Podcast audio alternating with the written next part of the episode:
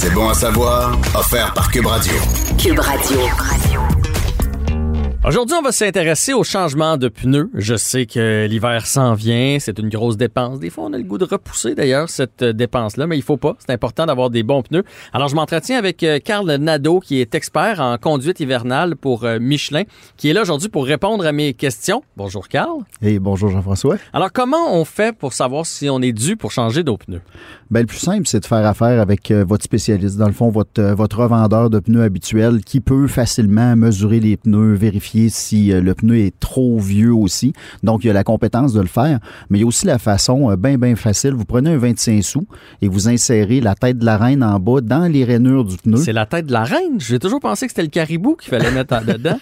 Moi, dire, ça se ressemble pas mal. On peut essayer avec le nez du caribou aussi. Mais si vous voyez la tête de la reine complet, c'est qu'il reste plus suffisamment de profondeur de rainure. Donc, ça peut être un, un excellent indice pour, pour savoir qu'il faut changer de pneu. Qu'est-ce qu'on surveille, là? Parce qu'il y a différents modèles, il y a, il y a différentes gammes, différents prix aussi. Oui, on a toujours un choix à faire. Puis c'est- difficile parce que souvent, on hésite entre un pneu qui va être performant sur la neige ou sur la glace, un pneu qui va être bon sur l'asphalte, un pneu qui va être durable. Euh, Est-ce qu'il va être efficace neuf puis il va perdre de l'efficacité en usant? La bonne nouvelle, c'est que le, monde du pneu a énormément évolué au cours des années. Ça a changé beaucoup. Entre autres, la, chimie du caoutchouc euh, a changé. Maintenant, il y a, il y a l'intégration du silice chez certains manufacturiers qui permet au caoutchouc de demeurer flexible à des températures jusqu'à moins 30, même moins 40 degrés, mais aussi qui va ralentir l'usure.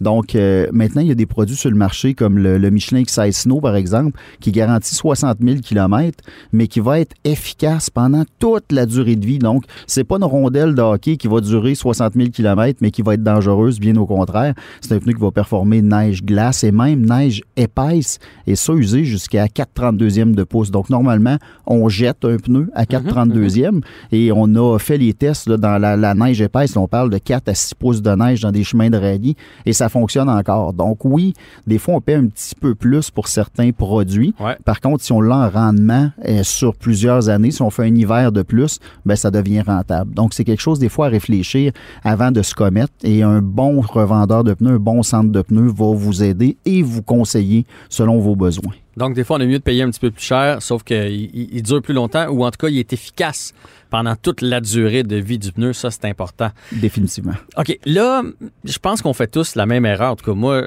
une fois qu'on change mes pneus, je ramène les quatre autres, puis je te sac ça dans le fond du cabanon. S'ils peuvent déranger le moins possible, si je peux mettre le plus d'affaires possible par-dessus, c'est quasiment devenu des étagères de rangement. Est-ce que c'est la bonne façon de faire ou faut les protéger pour la prochaine saison? Parce qu'on va les remettre, ces pneus-là. Ben, c'est moins que les laisser dehors au soleil, ce qui serait la, pire chose parce que les, rayons UV vont affecter le caoutchouc. Donc, si vous laissez les pneus euh, vraiment là, à traîne dehors, c'est la pire chose qui peut arriver.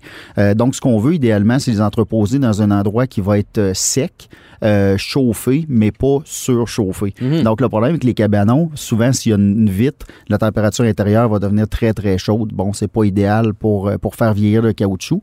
Euh, il y a le fait, si vous avez un ensemble roues et pneus Ouais. et que vous les faites vous-même, parce qu'il y a beaucoup de gens qui vont lever ça dans l'entrée puis qui vont faire leur changement de pneus, euh, c'est bon d'identifier où est-ce que le pneu était pour faire des rotations avant-arrière si les dimensions euh, sont identiques avant-arrière. Et si vous avez roues et pneus, vous les empilez un par-dessus l'autre. Donc, euh, on met le pneu euh, à plat au sol. Et si c'est simplement les pneus, vous pouvez les entreposer debout euh, dans, dans votre cabanon, entre autres. Pas tout le monde qui a un cabanon à la maison. Avec Carnado, c'était fort intéressant. J'espère que ça a aidé nos euh, auditeurs. Un grand merci à toi. Merci. C'est bon à savoir. Une présentation Cube Radio. Cube Radio.